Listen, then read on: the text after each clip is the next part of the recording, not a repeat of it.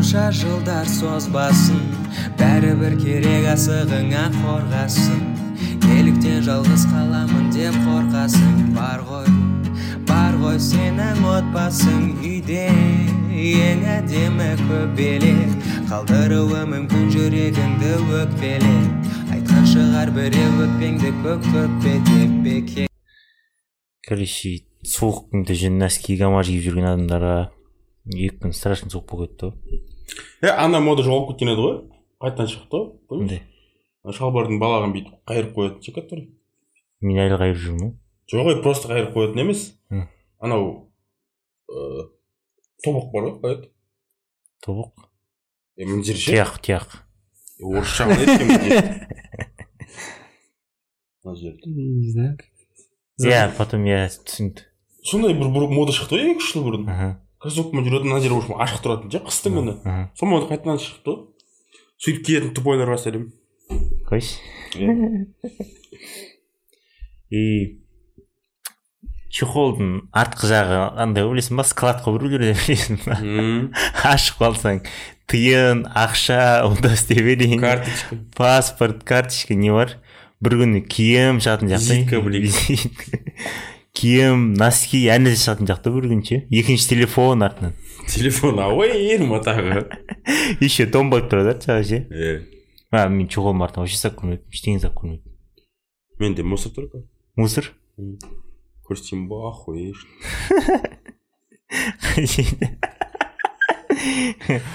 ана ашып тазалаудың өзі неуважение к себе болу керек ше.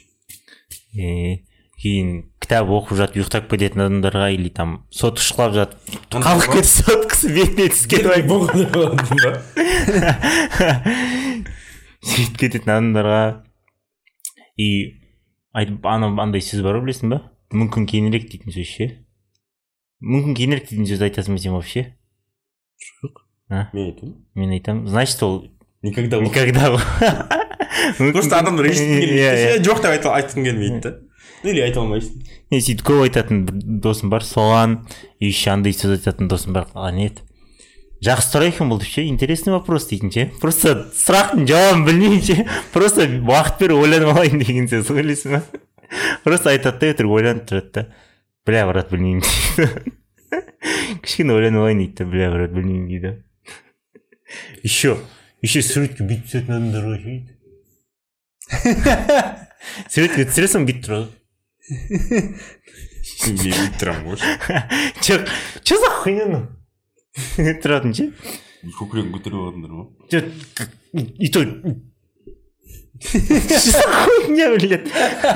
Сондай емес па не ол просто сондай адамдарды көп көреді е басын төмен түсір дейсің бүйтеді ғой төмен түсір дейсің ше сөйтіп бля как будто бірдеңе шешсін ше тағы төмен дейсің бүйтеді ғой төмен түсірші десең бүйтеді ғой ше е уже бес алты рет айтасың ғой ал бүйтіп тұрады төмен дейсің как будто бүйт түскен бір пиздец сөйлейтін сияқтысың ше еще мұрның еще боқ боқ дейсің е ол бүйтіп тұратындарды барып ше үстінен барып түсірмейсің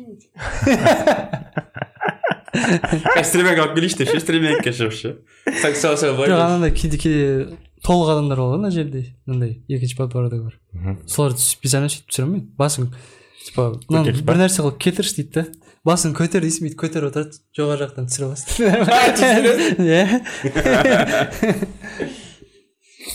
Еще. Андай бар ғой қандай еді менде жоқ не андай айтып отырмын мен секрет құпия дейтін сөзін андайын айтып отырмын М? құпия дейтін сөзін андайын білесің ба? Анықтамасын. Құпия деген иә кеше бір жерден оқыдым да. Нифига оны анықтама шығып кетті ғой жоқ бұны прикольный анықтамасы ғой қандай ну құпияны сақтамайтын адамдарға арналған короче құпия дейтін ол бәріне айтасың ешкімге айтпа дейтін сөз де. Құпия сақтай алмайтын адамдарға и андай кісілер бар еще ше неге үлкен кісілер деймін да мысалы жол ақысын төлемейді автобуста вообще. Ше? жол ақысын да жол ақысын төлемейді. Олар бір андай ғой? борцы с системой ғой короче не ну барса системаларға сәлем. Жоқ вообще сөйтіп төлемейтін бір тірліктері дұрыс істемейтін әдейіге қырсығып істейтін ну вообще заңға қайсы нәрселер да не заң бұзбайсың бірақ ше? Не олар мысалы отырған я бөлмеде. Мен өткенде автобуста бір автобус жанынан өтіп неме су шашырап кеткен енді мен төлемейді автобуста. Сөйтіп жүрген адам отырған жоқ не просто жастар болып дейін да ну бәрібір төлеу керек бірақ үлкен кісілер мысалы төлемейді ше? Еще тексеріп келеді тексеріп келген адамға мен төлегем мен төлегем дейді ұрысып айқайласып ше. Блядь жас балдарға көрсетіп жатқан тәрбиесі сол ғой. жоқ төлеген адам просто шаг көрсет дейсің ғой мен төледім деп. жоқ төлеген адам төлейтін кішкене балдарға көрсетіп жатқан осы ма деймін де. Еще ұрысады айқайласады. И барып басады карточка ше. Оплата типа қазір ғана оплата жасалды деген нәрсе шығады ше? Кімді алдап жатыр ол ше? Там наглядный пример тұр ғой ше? И телефонмен көрсет телефонын көрсетпейді телефонын көрсетіңіз дейді ше? Осылай бір андай болды анау мынау дейді бірақ көрсетсе ол қиын ба деймін де? Адам просто өз жұмысын істеп жатыр дейсің ғой Иә. и то жоқ көбісінде карточка ғой. Сол карточкасын типа жоқ мен төлегенмін төлегенмін бермеймін дейді да и тексеретін болсын бермеймін дейді да и береді амал жоқ соңында ше? И не произвольно оплата дейді бля дейсің ғой ше еще там мектеп оқитын балдарға соны көрсетіп жатыр ғой ше не көрсетіп жатрсың деймін да? Е ол фигня ғой қазір шымкентте қалай екенін білмеймін мен студент кезде ше елу теңге тұғын жолақысы и анау отырады да срока келген кезде көп адамдар ше бірден ше анау контролер дейтін бар ғой ақшаны сала алатын ше соған короче арт жақтан тағы екі адам қалды тағы екі екі жолақысын жіберіңіздер дейді ғой өзі бара алмайды ғой ше жолақысын жеуге болмайды. Жолақысын жемеңіздер дейді кәдімгідей. Бір автобус бар тұғын алпыс тоғыз ба бірдеңе. Ішінде бір әйел бар тұғын жолақысын бермесе қарайтын ше. Именно кім екенін білмейді ғой ше жаман қарайтын тұғын. Амал жоқ беріп жібересің ба? Ана жерден кейін қолаңда ақша болып тұрса арфамен беріп жібересің ғой ана автобустан шыға салып өліп кетермін деп ше. Беда болмай жатқанда берейін деп. Ну жалпы сол кісілерге сәлем ғой қандай притча айтайын баха бір нет әйел туралы айтайын ба или бір дос туралы айтайын ба? Высоко высоко в горах деп бастады бір нәрсе жил один мудрец деп айттық қой өткен жолы бір мудрец тауда тұр. Давай дос туралы айтшы лучше әйел туралы айтпа нет про орла давай про орла. Что нибудь грузинское про арла қызық емес. бір король ну жаңадан андай от тронға отырған король болған ну принц енді король болды. И жақсы досы болған да бірге өскен ше ну досы андай ғой қалай айтсам болады генерал ма бірдеңе короче. Ну подробности керек жоқ. И жақсы дос болған кішкене біз кішкене кішкене кезден бірге өскен ғой ше. И досына көмек ну бір біріне жақ көмектесетін болған анау ана ақылын тыңдайтын болған анау ақылын тыңдайтын болған ше. И солай солай өскен. И бір күні охотаға барады бірақ досының бір әдеті бар екен. Жасаған нәрсенің бәрі типа жақсы нәрсе дейді да короче ше? Ну это хорошо деп айта береді да. Егер бірдеңе болатын болса значит бұл типа тәңірдің бізге жіберген нәрсесі бұл жақсы нәрсе деп ше? Өмір сондай беда болсын жақсы болсын сөйтіп айтады да короче жаман что, не случилось что-то как бы? Иә к хорошему, иә, к лучшему. иә к лучшему деп айтады. И бір күні охотаға барады е- екеуі басқа адамдармен бірге ше. И мылтықта анау оқтап береді да ше. Досы ше жан досы ше жаңағы. И абайсыздан короче ә, корольдің қолын атып жібереді анау мынау бас бармаған ше қолын атып жібереді и мынау қолы короче түсіп қалады потом анау жынданып андай қылып сен менің досым десең типа сен мені өлтіре алмай жүрсің андай мындай анау мынау деп біраз әңгіме айтып короче түрмеге қамап тастайды оны и дос айтады ғой к лучшему дейді енді ше А это үйде айта беретін который король ма или который Не, генерал король- генерал короче генерал. Үйде айта беретін генерал ғой и потом ол одан сайын жындаған ғой ше сен долбойсың ба қалай к лучшему деп ше расстрелять дейтін де сондай әңгімеден кейін короче түрмеге қамап тастаған ғой и түрмеге қамаған и потом король аң аулап жүр ше еще аң аула- аң аулап жүріп алыс жаққа кетіп қалған ғой алыс территорияға ше аң іздеп ше аңды қуалап ше и сол территорияға кетіп қалған кезде короче варварлар ма біреулер король ұстап алған адамдардың бәрін өлтіріп ше и бес алты адамды корольмен бірге ұстап алған и енді алып келеді. Варвар ғой олар ше и алып келеді короче. Ана адамдардың бәрін өлтіріп тастайды ана король екенін біледі. Король жақ жіберейін деп жатыр ғой тірідей ше варварлар ше и енді бәрін дайындап қояды и ана жағатын адам келіп қараған кезде короче мынау бас бармағы жоқ қой ше? И оларда сонда андай бар екен типа сенім ше егер андай қалай сенім емес бір денесінің мүшесі жоқ адам ол бұл өмірде онсыз да қиналды ол деп ше? Бұндай адамдарды қинауға болмайды деп. Егер бұндай адамды қинайтын болсаң сенің басыңа үлкен қарға келеді ше короче жаман нәрсе нифига себе блядь. Варварларға принциптер бар дейсің ғой кәдімгі не сондай сенетін адамдар бар ғой. И сөйтіп король жер жібереді да. Жоқ сен андай ғой аламыз и король келеді да. И тронына келіп отырады ойланады ше. Э, я походу уже понял, да? Мораль. не. Ну, не мораль, а результат там. не короче келіп отырады и қолына қарайды қолын да ұстатқан дұрыс па? и сол досының арқасында тірі қалып тұр ол ше и досы айтты И досы да по идее с арқасында тырғап тұр ғой. иә вот именно ше и досыма барып андай қылайын деп бір жүреді бір екі апта ше типа андай қылып ше не бара алмай ше иә қайтесің саған бара алмай деймін. и потом бір күн барады айтады кейін осындай осындай осындай болды деп ше паспортын осындай алып тастады осындай сен келсең осылай тірі қалдым дейді да типа рахмет и кешір дейді да сен түрмеге қалғаныма осындай қалғаныма деп ше болмайтын бір бас бармақ қой деген сияқты ше Ебать, нифига керек бұнда ғой. не ол да абайсыздан ғой потом просто. Хуйня отращу не просто. Қалай ғой қалай айтсам болады жылдар бойы андай не ну сыналған достық қой енді ше жылдар бойы ше жиырма жыл отыз жыл сыналған достық қой енді и сөйтіп ойлаған симпсons Біз елуге келеміз ғой ше. Сол кезде айтамын мен саған ше, братан біз уже отыз жылдан бері доспыз ғой. Давай бас бармағын кесіп тастайыншы сені деп. не ол андай ғой братан қалай айтсам болады абайсыздан жасалған нәрсе ғой Мен абайсыз да кесіп аламын ғой.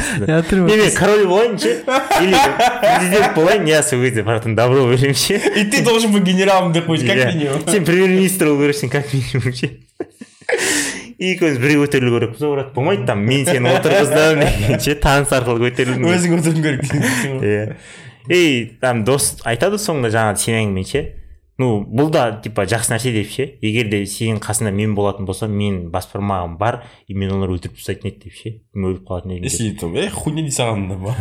Ладно ше. и мораль сол ғой короче любой бұл өмірде жасалған нәрсе жақсылыққа жасалды деп ойлаңдар ешбір жаман нәрсе ойланбаңдар деген сияқты.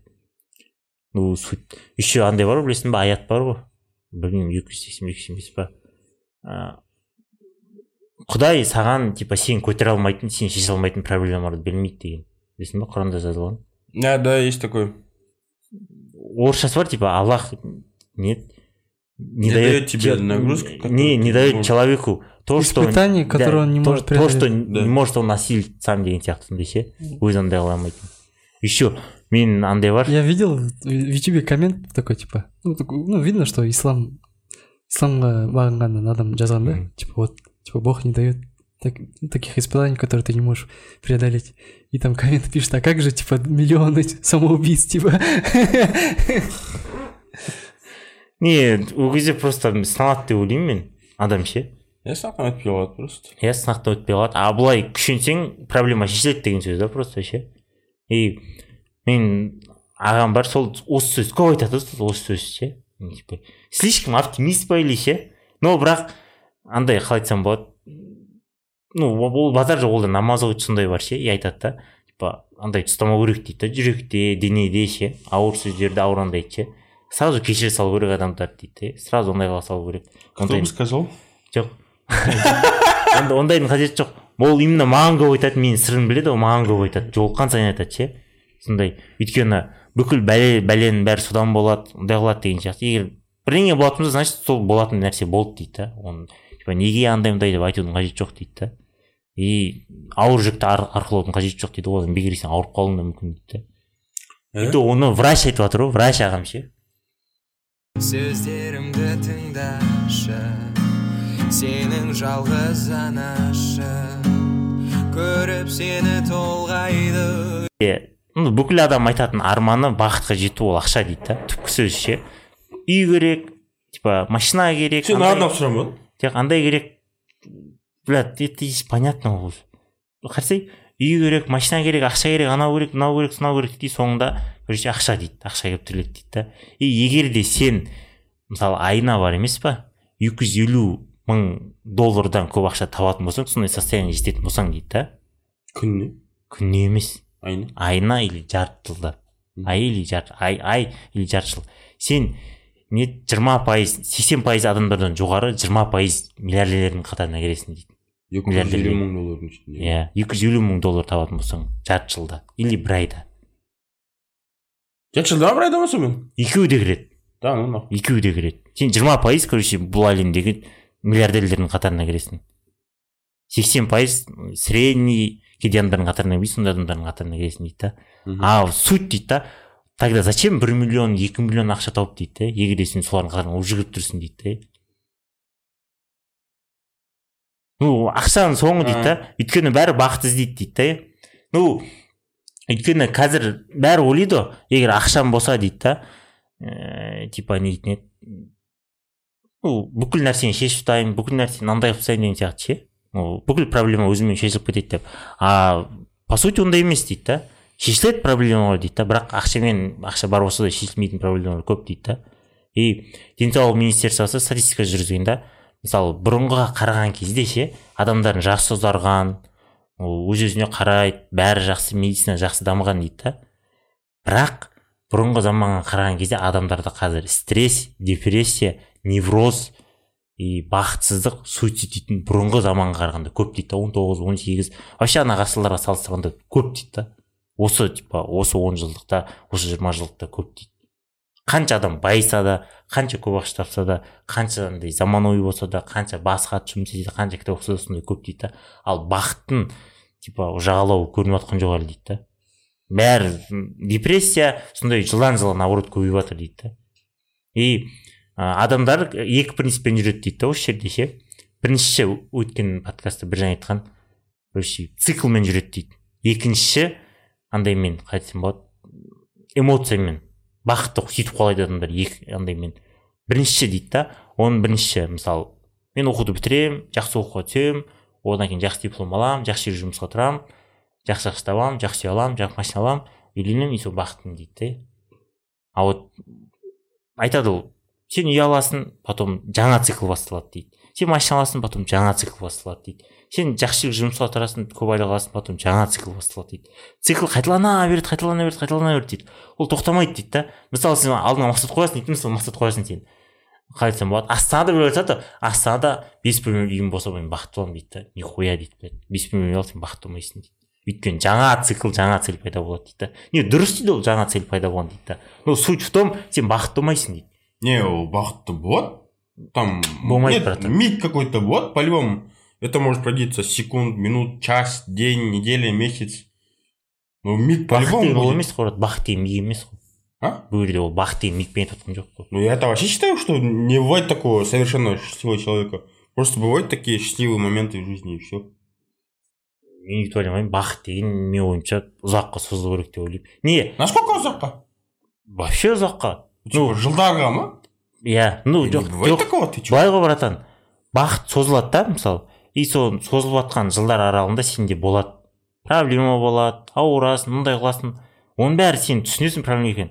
Бірақ сен ішкі жаныңда бақыттысың да өйткені. Ну уже қалай айтсам болады сезім болады уже бақыттымын деген ше. Ешқандай- андай жоқ ше. Осы проблеманы шешемін дейсің. Өйткені сен бақыттысың да бірақ проблема бар екенін көріп тұрсың сен. Қиналатынын бәрін біліп тұрсың да. Бірақ андай бақыттысың? Бар ғой андай братан адамдар күліп жүретін өмірі там дым болса ештеңе болса да ше. Мен сондай адамдарды көргенмін.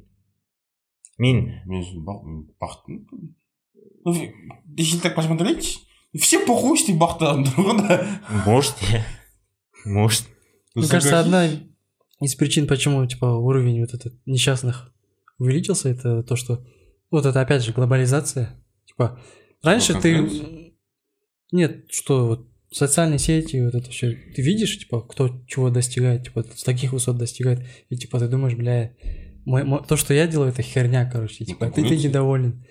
А раньше, допустим, все было ограничено вот твоим населенным пунктом, там, скажем. Ты мог ну, нормальным таким бизнесменом быть в своем городе. типа. Ну, по, по общим меркам ты сейчас вообще лошара, короче. Ну, ты мог, короче, типа, счастливым быть. Типа, одна из причин это тоже. Мне кажется, даже если у тебя будет капитал в миллиард долларов, по общим меркам ты все равно лошара, бля. Потому что у Илона есть 300, сколько, 202 или 306 миллиардов, бля. А, кстати, правда, что он собирается 2% отдать? білмеймін Короче, какой-то институт, что там? Короче, какие-то люди ему бросили вызов. Что если, типа, отдаст он 2% всего своего этого капитала, то можно избавить весь мир от голодания. И он вроде бы обещал отдать эти 2%. Это все будет. 6 лямов, да? 6 миллиардов. не ол ол айтты братан билл гейтс шығар ол андай ғой ол бүкіл ақшамды марсқа жұмсаймын деді ғой. Бүкіл тиын бәрін. Илон маск екі пайызын бере саламын деді ғой. Хуйня деді. Алты миллиард кейін похуй деді ғой. Не екі миллиард теңге там братан оларды түбінде ақша жоқ просто акция ғой братан. Ну типа продаст? Ол сата салатындай ондай құзырында емес братан. Ол болды мен сатамын деген сияқты. Өре там не генеральный директор бірдеңе совет директоров андай мындай бар. Неғып сатып жатрсың неге қалай не үшін сатасың дейсің оның бәрі шешіледі братан. А сен алты пайыз аз деп тұрсың ба алты пайыз это пиздец дохуя братан алты Екі пайыз. екі пайыз. Екі пайыз братан пиздец дохуя конечно бля алты миллиард ғой алты миллиард доллар бля. Типа сен сатып сатып жатқан адам компанияға дұрыс ниет кетірмей ну оны өзі жақсы ойласа да басқа адамдар болады ғой.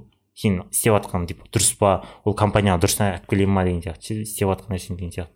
Сразу он наверное по-любому какой-то голос имеет епта ну голос имеет но не решающий брат по-любому. Не өйткені үлкен компанияларда решающий голос? Уже ондай болып қалмайды голоданияға қарсы типа беріп жатырмын дейтін болса ешкім айтпайтын шығар көтің қыс нахуй ой брат сен еще америкада ой сен ақшаның мына жағын көрмейсің ғой Докум- документал көріп жатырмын там документал көрсең вообще қаласың не екіншісі жаңағы ше а да кстати. Суррогатный деп аталады да? Ну баламасы или андай коллекционный счастье деп аталады короче приключениеден компьютерный ойыннан или там бір хоббидан и ну тому подобное бар емес па сондайлардан іздейді да там адреналин шығарудан ше вот бақытты сондайдан іздейді короче сондай жинайды да олар и сөйтіп бақыттымын деп сезінеді жаңағыдай бақа айтқандай миг деп ше только мигпен ғана бақытты боламыз деп осы екі екеу ғана болады дейді да. И он автордың бойынша бұның бәрі неден болып жатыр дейді да? Бұның бәрі капиталистский әлем бар емес пе бізде біз, бізде бәрі қазір капиталистский әлем ғой ше и соның әсерінен болып жатыр дейді өйткені капитализм нам диктует дейді да. Типа капитализм не мағынасы короче бізді бақытсыз қылу дейді да.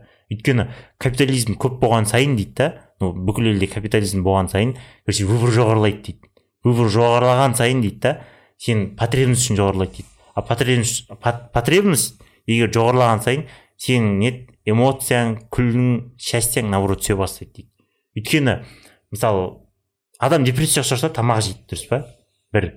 И потом барасың типа бір нәрсе аласың алған кезде мынау дүр- алған дұрыс па еді анау алған дұрыс па еді мә анау жақсы еді ғой деген сияқты. Бір нәрсені алып кете салмайсың да сен ше. Қазір выбор болып қой мысалы ше. Мысалы любой киноны қойшы братан сен. Блядь қызық па бүйтіп бір кино о бля да. Иә бір киноны көре салмайсың ғой. И магазинге барғанда да мысалы супермаркетке барғанда бір шоколад бар ала салмайсың ғой сен мысалы.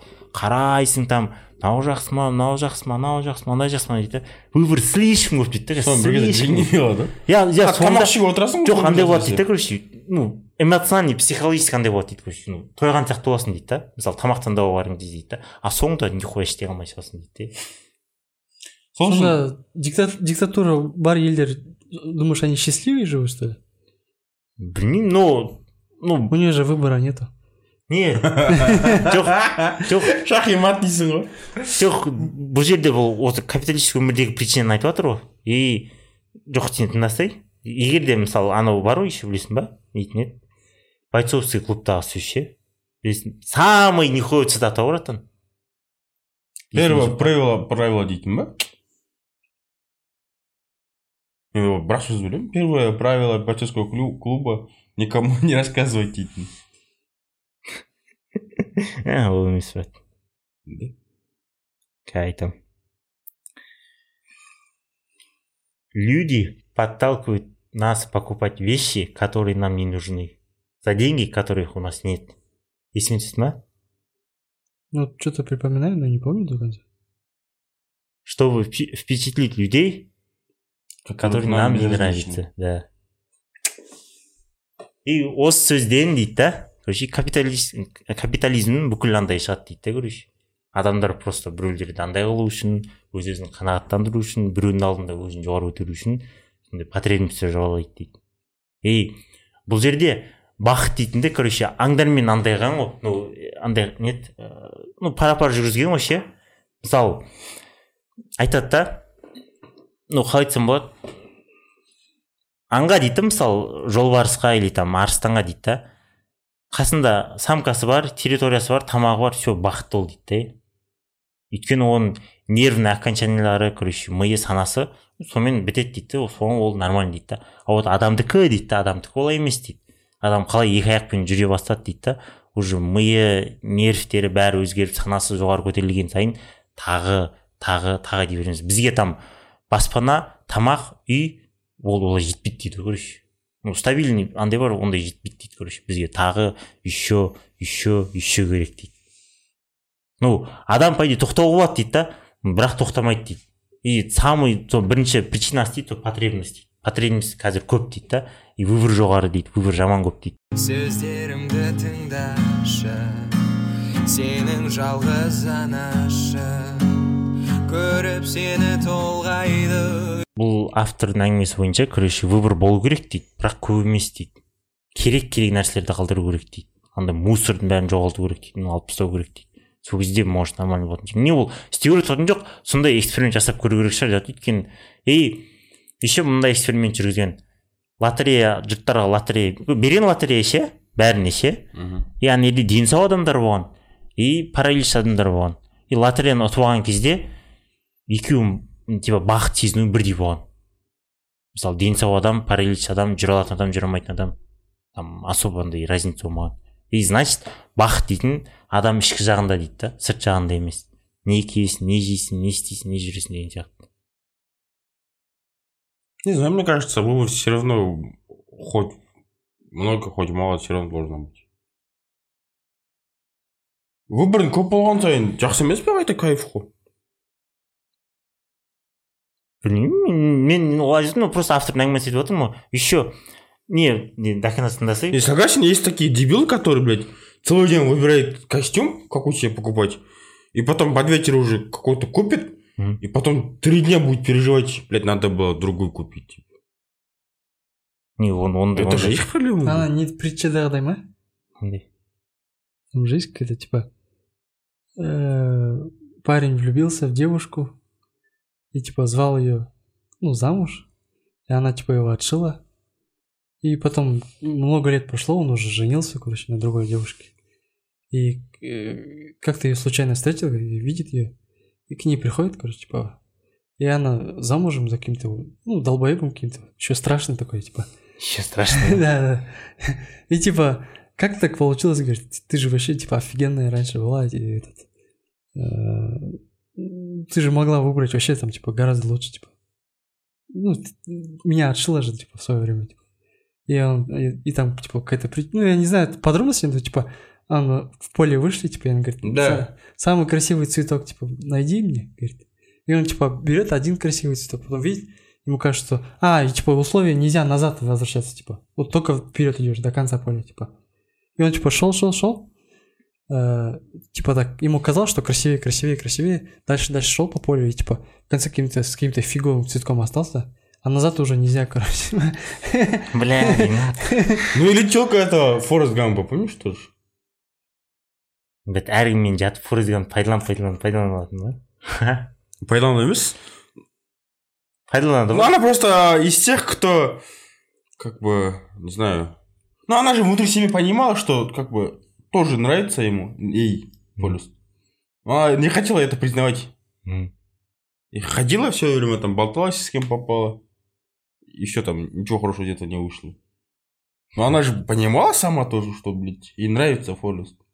ну ну қызы ғой форест не суть выбор дегенде былай ғой просто не еді автордың айтып отқаны мысалы ішкі жағында деген кезде ше мысалы сенде бопты сенде дохуя ақша бар дейді да баға ше. И соның компьютерный ойынмен салыстырайық егер де сен не ойында чит код жазып алатын болсаң ойын қызық емес болып қалады дұрыс па? Не вот что ты. дохуя ақшаң бар ойында короче мысалы гтада да. гтада өлмейсің мысалы ше. И таусылмайтын оқтарың бар. Қызық емес болып қалады дұрыс па? Неге? Менттерді қырасың ғой потом бір сағат қарасың потом заебалың шығып кетеді. Ну менде сондай мысалы егер де чит код жасап алатын болсам бір екі сағат мысалы болып бір екі сағат төрт күн дейсің потом жоқ. РДР с автоприцелом десей. иә жоқ. Потом бір екі сағат ойнайсың андай қыласың потом ну пизду дей саласың қызық емес тоже андай жоқ та қалай айтсам болады Страсть. страсть емес вызов жоқ та ше. Адамда вызов жоқ. И автордың айтып отқаны ішкі жақта андай береді деген ше бақыт береді деген эндорфинді айтып жатыр ғой. Вот бақытқа жауап беретін біздегі гормон эндорфин деп атады эндорфин қандай кезде бөлінеді адамда? Не үшін адамдар үйленгісі келеді не үшін адамдар көп ұрпақ туғысы келеді. Размножениеде эндорфин көп бөлінеді короче секспен айналысқан кезде.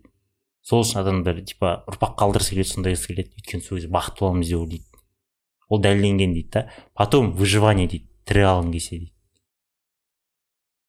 Егер де бірдеңе болатын болса тірі қалғың келсе выживание айналысатын болды сол кезде. Сен эндорфин көп бөлінеді дейді да. Сен өтесің одан бәрінен ше типа ну андай мындай қиындықтарын ше? И соңында уф тірі қалдым дейсің вот сол кезде бақытты боласың дейді тез бақытты боласың дейді өміріңде сезілмеген бақыт сезесің дейді. Или бір жерде жалғыз қалып кетіп мысалы сахарада бір өзің келсең ше брат пиздец бақытты боласың дейді. Не Ә, өліп өліп қалмас үшін дейді мен сенде. Нахуй эндорфин бөлініп кетті да брат уже ше? Ну эндорфин айтып жатыр да ол. А эндорфин можно вколоть а? Мен ол жағын білмедім. Искусственный бақытпен жүрмекшісің ба мадейн чайна деп не вообще просто Мне интересно кажется, нет, но есть таблетки, которые, типа, активируют эти твои какие-то же- железы, которые вот вы- высвобождают эндорфин. Ну, вот эти, а, допустим, антидепрессанты, по-моему, в антидепрессантах есть такая херня. не Да, да. Поэтому, типа, антидепрессанты пьют.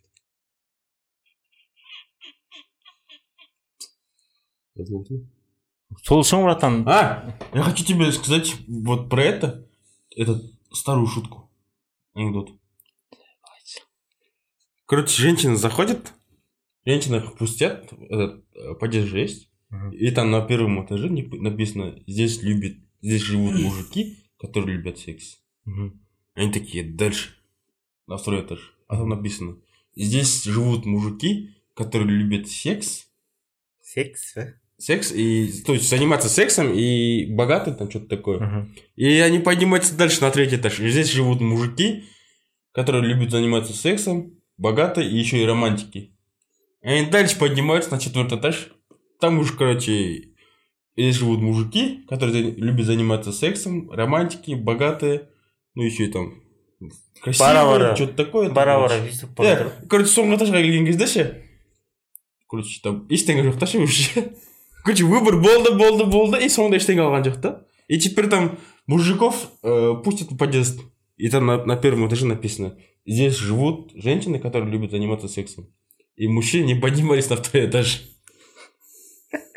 Вот братан эндорфин. Понимаешь вот я что хочу сказать этим да? Выбор должно быть всегда. Нет выбор болу керек деп жатыр братан. Но слишком көп емес деп жатыр қазір бізде выбор слишком көп дейді братан слишком көп. Выбор болу керек бірақ не, не так дейді. Но Мысалы, то, то, то, что выборов много, это уже для производителей, производителей конкуренция. не не оны оның бәрін түсініп жатырмын братан ол біз бұл жерде производитель әңгіме айтқан жоқ біз просто өзіміздің бақытты қалай сезіну керектігін әңгіме жатыр. Егер де мысалы жоқ любой адамға апар дейді магазинге апарып ше мысалы шоколад алып келші десең ше адам жүреді деймін ба? Сразу барып біреуді алмайсың сразу барып алмайсың братан. Мысалы мысалы сен өзің выбор жасай алмайсың ғой брат. мен мен магазинге барсам я не алайын? деймін. Сен похуй дейсің мен айтамын болсам е мен похуй бол маған да похуй ғой білсем алсындамай ақ жоқ айтып жатқаны магазинге барасың дейді да кіресің. Мысалы сен бір оймен барасың дейді мысалы осыны аламын дейсің да потом бүйтіп қарайсың бүйтіп қарайсың бүйтіп қарайсың бүйтіп қарайсың. Мынау жақсы мынау жақсы мынау жақсы. Мынандай түрі бар екен ғой. Мысалы сол сол мысалы шоколадта бірақ басқа түрі шыққан да. Е мынандай түрі бар екен ғой. Потом астына қарайсың басқа түрі шыққан. Потом екеуі қосылған комбо бірдеңе шыққан андай шыққан. Бля мынаны алайын ба мынаны алайын ба деп жүресің кейде бәрін қосып алуы мүмкін. Кейде біреудің сөзі деп жүресің да. А вот ода ондай болмау керек дейді да ол. Ондай көп нәрсе болмау керек дейді. Миллион выбор емес мың выбор болу керек деген сияқты хуйня ғой. Там не слишком деген көп емес ну менің ойым емес қой автордың ойын айтып жатқаным мен авторды типа жақтап жатырмын ғой автор фигня айтып жатыр сен? Осы адам ба? Базар жоқ соңында кім екенін естіп барады а дейсің ғой. Айтпаймын мен нахуй. Не жаңа Какой-то скажешь, бір диктатор болып шықса нихуя болады жақта бля братан простите только глупцы не меняют свое мнение деп ше я уже поменял свое мнение очень похоже, что это диктатор какой-то пизданул. Типа, нахуй вам выбор? Вы будете несчастны, если у вас будет выбора много. Как насчет иллюзии выбора? не мысалы бұрынғыда айтып ғой бұрынғыда неге адамдар андай болды деп ше мысалы ну суицид анау мынау стресс андай мындай дейді неге аз болды дейді да Ну, ол бұрынғы заманмен келтірген ну андай заманмен дейді ше шығасың дейді. Аң аулауға шығасың дейді да короче ше аң аулауға барасың артыңа аю қуалайды сен қашасың аюдан дейді да эндорфин бөлініп жатыр дейді. Аңды аулайсың ұстың ух типа вызов болды дейді да аюдан қашып жүріп бақыт көріп жүрсің дейсің жоқ тоқтай бұрынғы бір деген дұрыс қайтып қой? Не ну бұрынғы заман айтып отыр бұрын- бұрынғы заманда мысалы не үшін айтып отырмын жаңа саған ше? Адамдар қазірде мысалы депрессия невроз психикалық бірдеңелер көп ал бұрынғы заманда ондай аз болған деп жатыр мысалы бір мың бес жүзінші жылдар бір мың алты жүз бір мың жеті жүз бір мың сегіз жүз соның бәрін алған ғой адамдар неден өлген ше? Көбінесе адам соғыста өлген или өзінің өліммен өлген да в основном ше? Там өз өзін суицид жасамаған ешкім и ана невроздан қиналып өлді деген кеше болмаған қыз анау который көкшетаудағы ол жетпістегі дебилка ше? Ебанутая это аңыз легенда это же легенда. Ну блин ну легенда же блядь. Азиз братан? Азиз статистика жүргізген братан статистикамен и братан денсаулық министерствосы андай емес па воз ше? Сол жүргізген осы уақытқа дейін. И ол просто шутка ретінде айтып жатыр да бұрынғы заманда не үшін бақыт болған сол мысалы қашасың жоқ выживание болады аюдан қашасың уф деп құтылдым дейсің блядь қуанышты үйіңе келесің там тамақ бар әйелің тамақ істеп береді әйелің бір андай аласың дейді да потом жатасың кайф болып ше. Ертең таңғы соқ айтқан дейді нихуя саған артық ештеңе керек жоқ типа машина шоколад выбор нихуя дейді да короче? И адам бақытты дейді да. Өйткені ода андай капитализм ондай выбор андай мындай мен ақш табу керекпін бүйтіп ондай жоқ дейді да ода ондай выбор ше. Бүйту керекпін сөйту керекпін деп жатады ол просто тупо мысал ретінде келтіріп жатыр тупо бұрынғы заманда не сондай болған деген сияқты ше. Сонда қабанбай батыр ерасыл кезінде ше анау? Қабанмен разно раз шыққан кезде жеңген кезде ше. Эндорфин дофига болды дейсің может. Эндорфин зашкаливает деп ше. Не жаңа айтып отыр лотерея ұт- лотерея ұтып алған зевнул сол ұтып алған адамдардың бақыт ішкі ішкі жағында деп ше? И адамдарға вызов керек деп жатыр да. Әр вызовты ұтқан сайын әр победа болған сайын адамдар қуанады дейді да. Қуаныш көп бөлінеді дейді. Мысалы сен олимпиадада бірінші орын алсаң или там жұмысында бір жетістікке жетсең ой менде на работе бывает трудности да?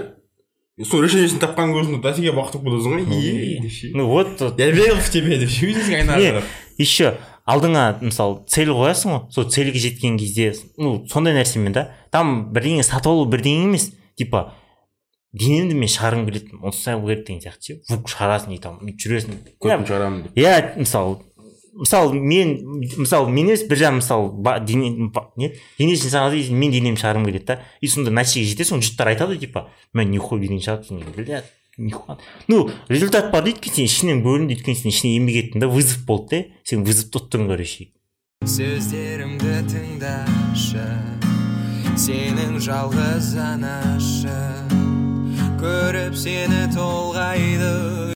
Ол жоқ ол ол бірінші жағдай дейді да мысалы іш- ішкі жақта проблема болып жатыр дейді да.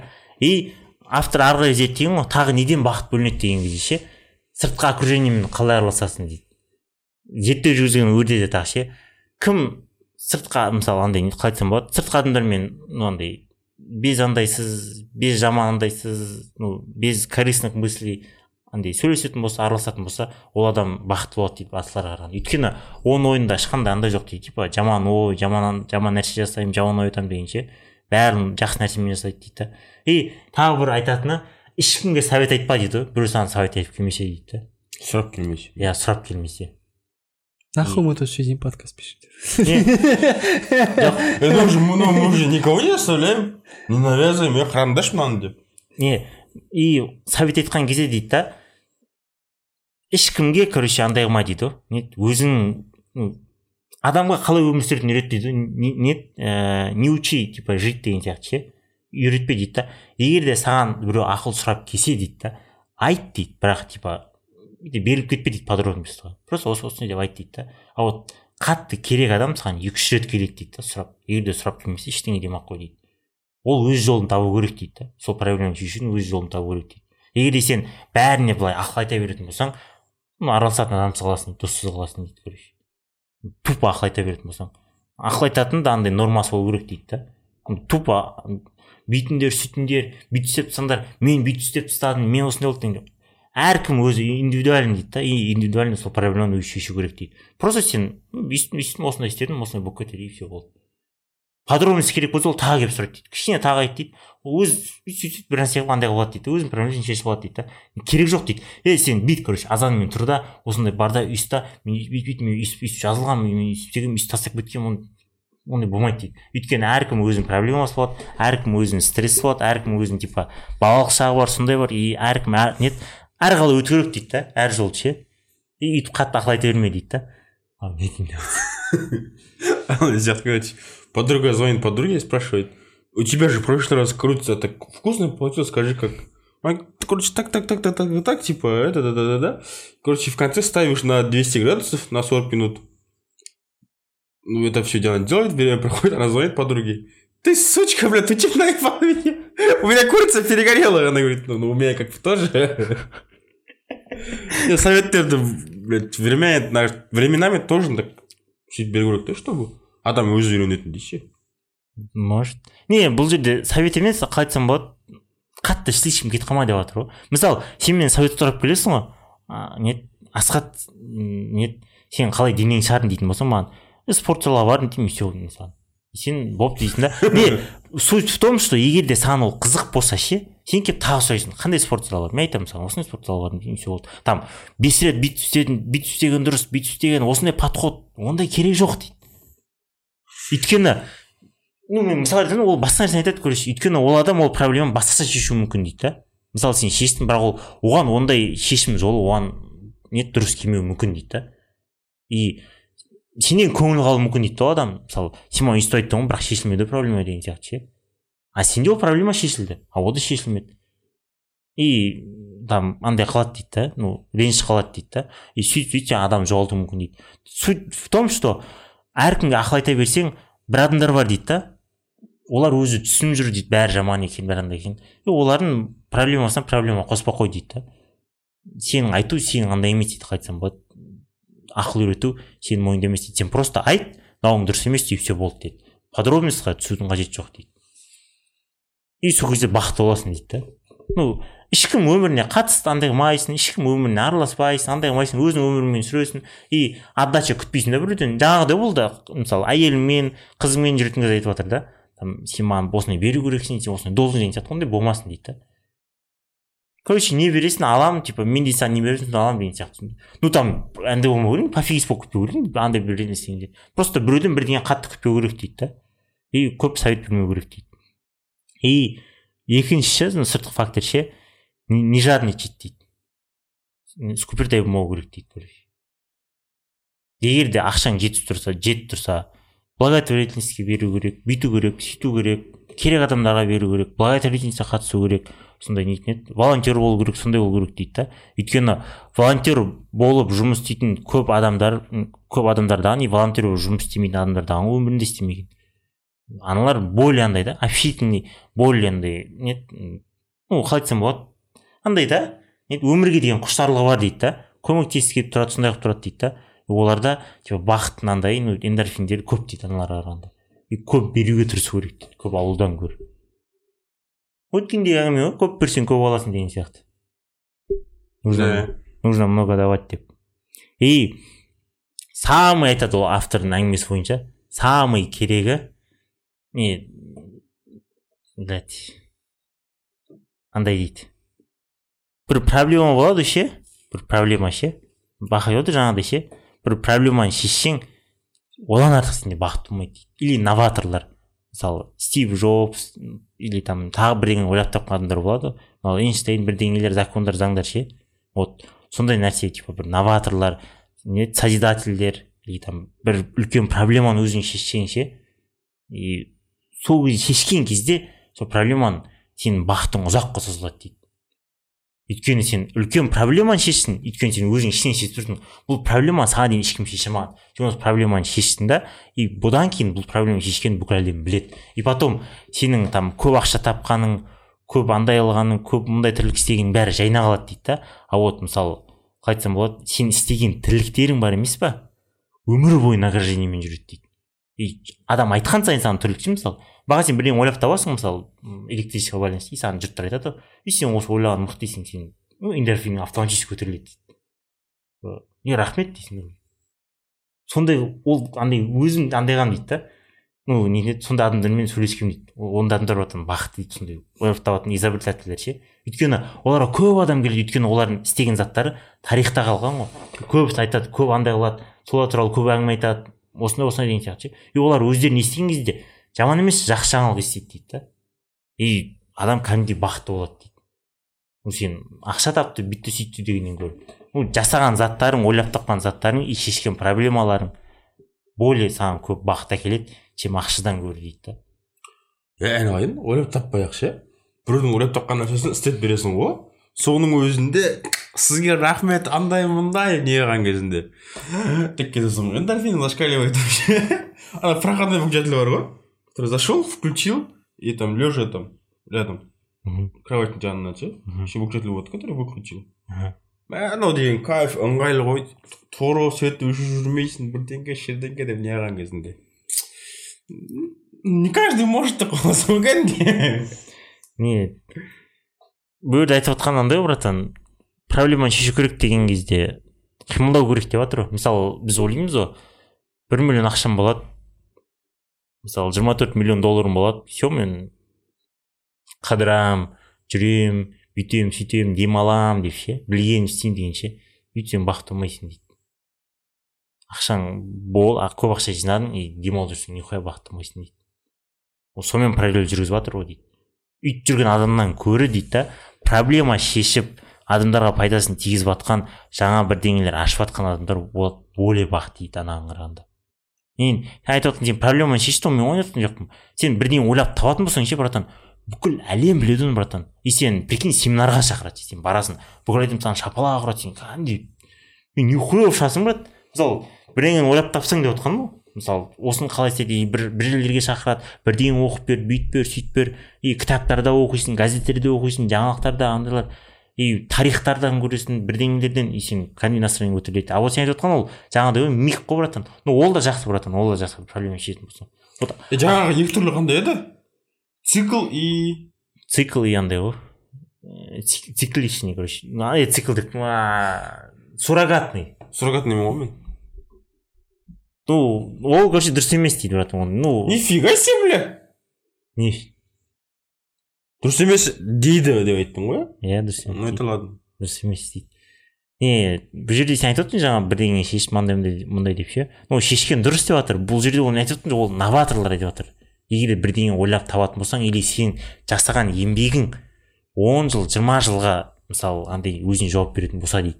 Жиырма жылға нормально ма а? Жиырма жыл нормально ма иә. Оны бір адам айтпау керек братан саған. Оны бүкіл әлем или бүкіл ел или бір жүз, жүз мыңға он мыңға жуық адам айту керек. Мен бүкіл әлемге электричество монтаж істеп бере алмаймын бірақ мен монтаж істеп берген квартираларға жиырма жыл гарантия беремін спокойно. Нет гарантияда емес братан. Саған адам мысалы көреді жұртта ше? Мысалы қалай айтсам болады. Біреудің творчествосы мысалы бар мысалы біреудің мысалы творчествосы бар да? Е мен істеген квартира монтаж творчество емес пе? Тыңдашы біреудің творчествосы бар да? И жолда көріп қаласың мысалы сол адамды ше. Сіз маған сіздің творчествоңыз ұнайды мықты өлеңдер шығарасыз или там мықты кино түсіресіз десең анау андай болып қалады. Күшті болып қалады настроение көтеріліп қалады. Или там бұрында кино түсіріп кеткен мысалы атақты режиссерлар дейді да. Мысалы и солар қазір кино түсірмей қойды. И соны сен кинодан көрген кезде мысалы айтасың мысалы звезда ғой көріп тұрасың ғой. «М, сіздің творчествоңыз маған ұнайды деп ше базар жоқ күшті түсіресіз деген кезде. Вот анау андай болып қалады. Өйткені оның творчествосы братан жылдар бойы кетеді. А сенікін бір ақ адам ай- айтады өйткені сол квартираның адамын істеген адам ғана біледі да. Нифига тыңдасай сен может сен өмір бойы қанша бір он мың адамға істейсің да жиырма адамға. И то ол адамға істеген адам сен өліп кетеді ол адам. Оның бала шағасы кім істегенін білмейді да братан. Жазып кетемін щиттің ішіне. А вот ана жерде братан. Здесь был Баха. придумайте мне этот роспись печать орысша да білмейді ғой братан. А? орысша ал тыңдаса фильмда кинода бугатти еді М, который мотор собирает же есть? М. механик который собрал мотор там же свою роспись оставляет М. вот істейтін боламын мен номер телефона да и фамилия отчество. Ол моторный емес братан ол просто машинасының аты болғаннан кейін біледі братан моторный әр механиктің өзінің росписі болады ғой не ол машинаның атынан біледі деп жатырмын ғой саған моторный атын емес братан машинаның атын алады. ал шын атын білесің ба соны мысалы екі адам аты білесің ба ол жоқ сен мен түсінбедім не сол оны жасап шыққан моторды бар ғой ше құрастырып шыққан адам допустим иә да? Ал роллс ройс дейтін там не тесла там эдисон да мхм. мен бар нәрсені уже жасап шығарып жатырмын да мен честно қайталап жатырмын да просто. Но там будет как мое имя мой роспись мой номер телефона. И сыртында асхат дейтін жазылады бәрі асхатты біледі. Дейтін емес. Енді сондай сен тұрсың ғой? Или асхат біржан дейтін сияқты жоқ асхат біржан деген сияқты болады да. Бәрі асхат біржан дейтін машина нихуй дейді. Мотор туралы ешкім айтпай тұрады асхат біржан нихуй качественный машина дейді. Кетші нахуй бля мен саған братан сен жасаған еңбектерің өйтіп қамау керек жұрттар көру керек деймін. Бірдеңе ашу керексің бәрі неге стив джобс стив джобс дейді өйткені ол жаңа нәрсе ойлап тұрып жаңа нәрсе істеді да. Жаңа болмаса да әлемде қалатын бірдеңе істеп кетті дейді бәрі соны айтады бәрі соны өйткені соны бәрі біледі. Хотя бы вот этот просто же TED Talk там такое. че Есть как бы презентации всякие, лекции лекции, да. Там разные спикеры приходят и что-нибудь интересное рассказывают на какую тему. Ну, то, что они сами подготовили, короче. И многие, короче, вот эти слушают лекции, ну, на ютубе, дофига их, короче. И, типа, они все такие благодарны, пишут, типа, вот тема, короче, я после этого вот так исправил свою жизнь. После этого лекции я иә вот это улучшилось, короче. Все пишут в комментариях. И получается, вот эти спикеры, они ходят теперь счастливые, типа. Эндорфин. Ну, видят, что люди благодарны им, короче, пишут. Ну, пайдалы түрде жасадым деген сияқты да сөздерімді тыңдашы сенің жалғыз анашы көріп сені толғайды бір таныс досым бар ну бірге универде оқыдық қазір врач қой и ну бақыт бақыт деп отырық қой бақыт дегенде не де короче жүрегіне ақаумен туылған да ол ше жүрегінде ақау бар. Қандай екенін айтпай ақ қояйын короче жүрегінде ақау бар. И ол резко қимылдауға жүгіруге болмайды да оған ше. И там до того үшінші бесінші этажға шығатын болса уже деп демалады да ше. Тез жүруге болмайтын андай диагноз жоқ па? Үйленуге болмайды деген?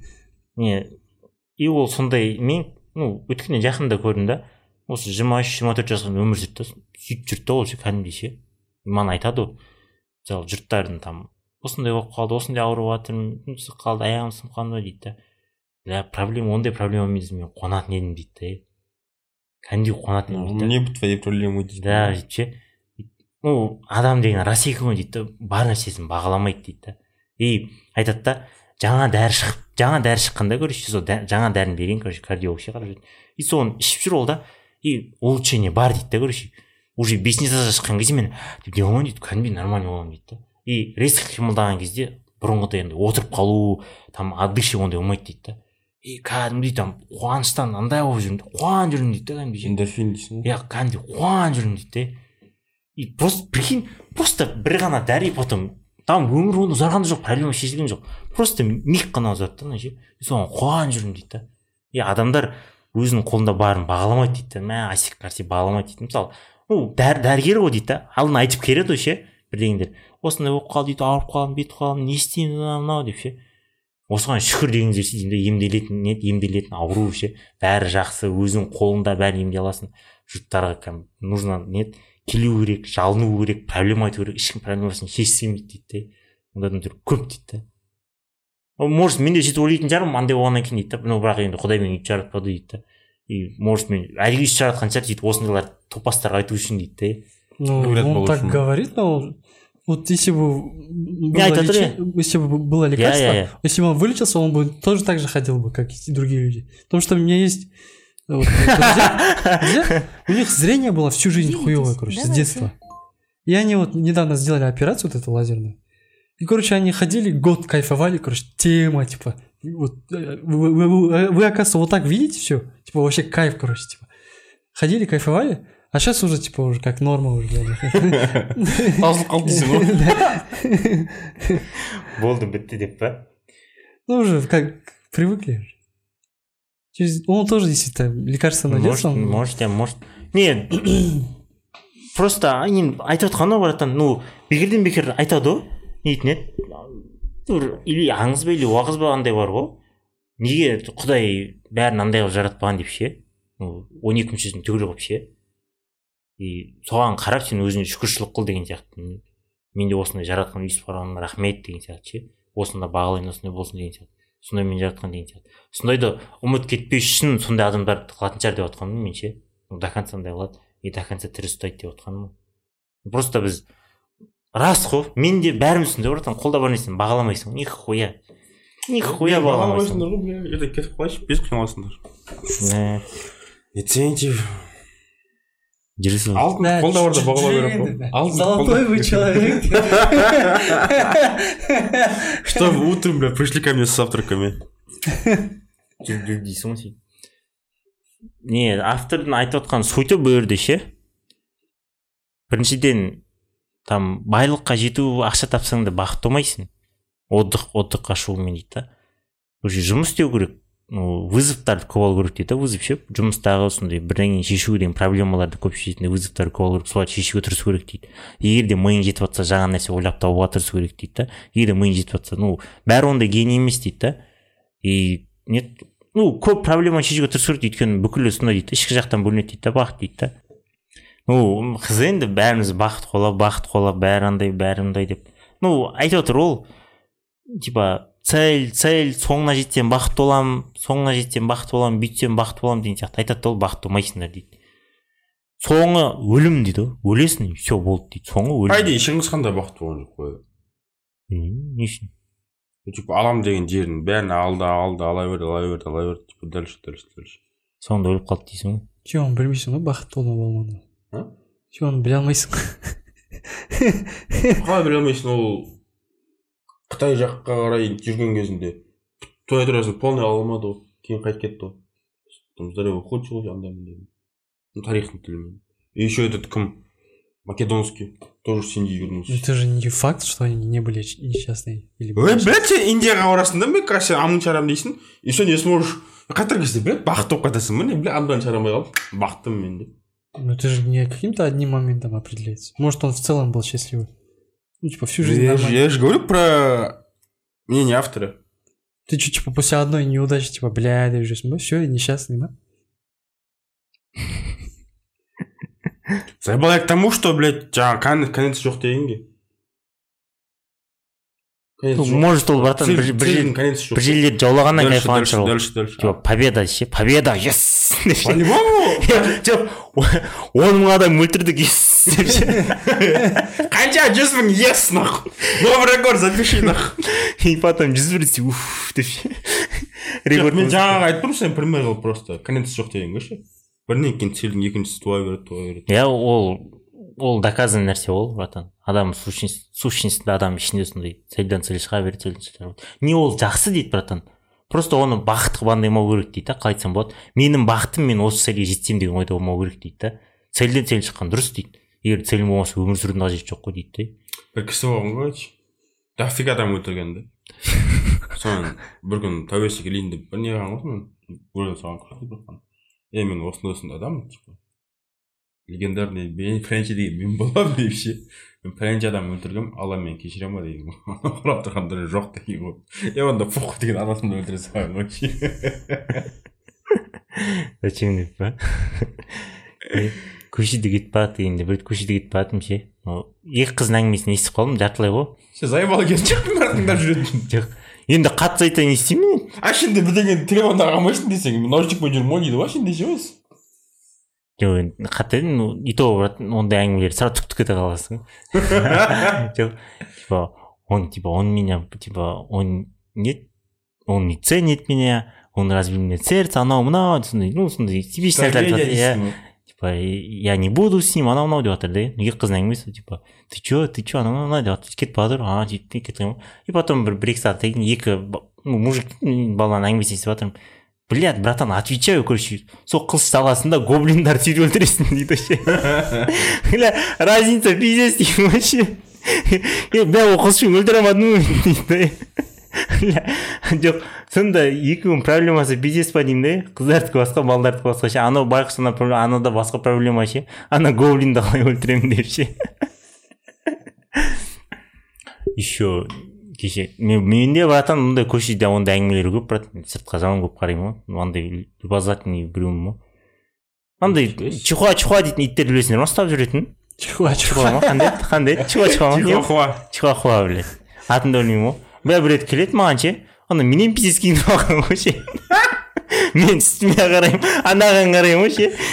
Итіндегі примерно киімі общий үстіндегі бағасының киімі бір жүз елу екі жүз мың болып тұр ғой менікі максимум отыз мыңда шығып қойды ше анаға қарап өзіме қараймын ғой ана итін ұрлап кетсе обидно ғой деймін да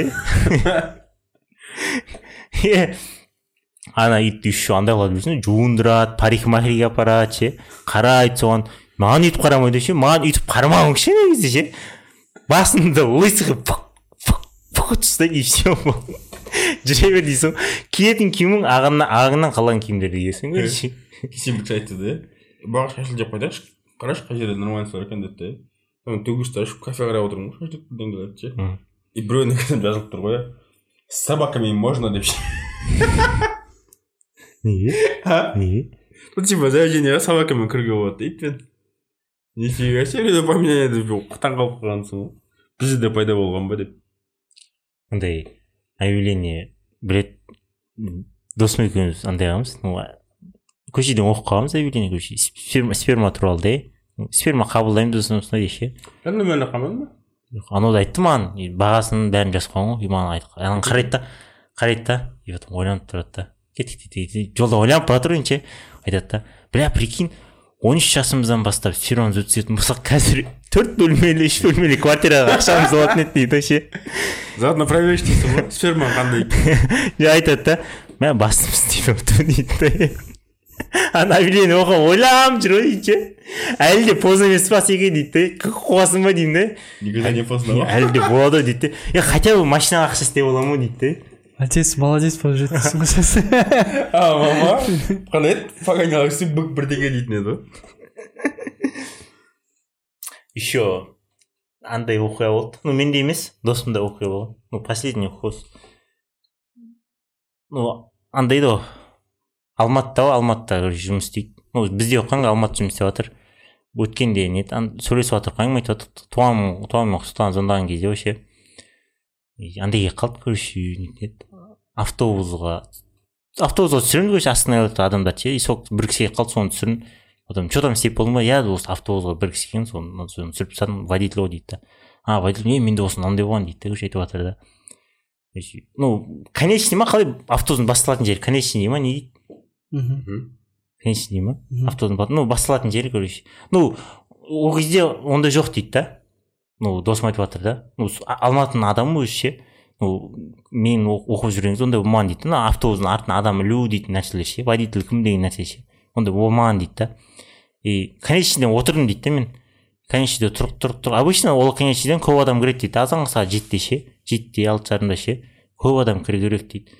Короче отырып отырып отырып бір он минут болды дейді. Ешкім жоқ дейді. Потом водитель түсті дейді да қасыма келіп әңгіме айтып отырды екеуміз әңгіме айтып отырып отырып дейді да водитель кәдімгідей киініп алған дейді да қыс қыс уақыты андай куртка киіп алған отырып отырып потом адамдар жинала бастайды водитель орнына бармайды отыр ше адамдар айқайлай бастайды дейді да. Типа где водитель? Қашан жүреміз не үшін жүреміз деп ше и ана водитель де айқайлап жатыр да где он? Да где он? Дейді где он? Че за безобразие? Деп ше типа мы на работу опоздаем деп кәдімгідей беріп айқайлап отыр адамдар анаған бүйтіп қарап кәдімгідей беріп отыр ше бүйтіп отырып отыр дейді да.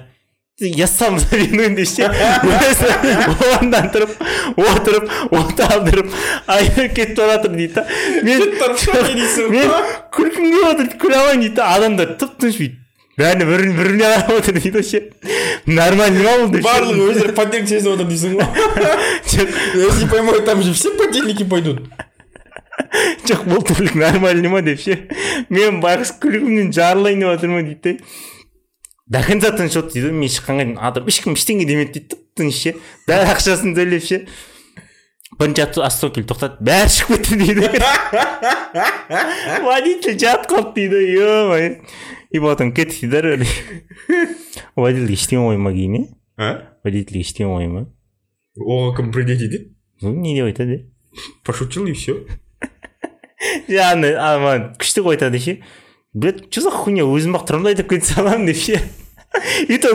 кілті бәрі бар оған ешкім таңқалмағандай отырып айдап кетіп бара жатыр дейді еще отырып алып не андай қылған ғой ну бәрінен андай типа агрессивно андай да я қайда водитель деп ше? Неге деп бля жат қалғансың дейді. Маған бір күн сөйтіп істеу керек қой дейтінмен келісіп алып ше? Конечныйға барып жаңа ана істегім келеді ше? Ақшамды ақша болғанда ше? Сен ақшаңды ақша болған істейтін нәрсең көп екен ше? Дофига менде екі детек- детективті алып ше? Бір бірлерді аңдытып қоя берген ғой ше? Бля умора пайда болады нахуй. Жүр дейсің ғой. Екеуі бір бірін өткен түсіріп жейші хуйня деп жоқ. Анау анаған қарайды анауың бір біріне камера ұстап тұр ма? Екі снайпер ұқсап ше бір бірін неғып тұрған. Все болыпты давай қоштасайық баға қоштасып жібер сау болыңыздар. Потом? Потом? До свидания. Потом? Потом. Қытайша английский гудбай goodbye а корейский білемін манихавасио майхаясы потом аман болыңыздар аман болыңыздар сау болыңыздар түшкірмеңіздер буквиті кашайте деп тістеріңе орамаңдар тістеріңді жуыңдар жат, жатар орынға сүйіп жатыңдар иә сүйіп жатыңдар қанша жылдар созбасын бәрібір керек асығыңа қорғасын. Неліктен жалғыз қаламын деп қорқасың бар ғой. Ғой сенің отбасың үйде ең әдемі көбелек қалдыруы мүмкін жүрегіңді өкпелеп айтқан шығар біреу өкпеңді көк көкпе деп бекер баха сенің ойынша сен бақытты болу үшін не керек саған тамақ бесконечно бір нәрсе айтшы. Бір ақ нәрсе. Баха живет, чтобы кушать. Другие люди кушают, чтобы жить. тамақ наверное а? тамақ не тамақ сатып алсын ақша керек дұрыс па ақша ғой түпкі сөз да? Не?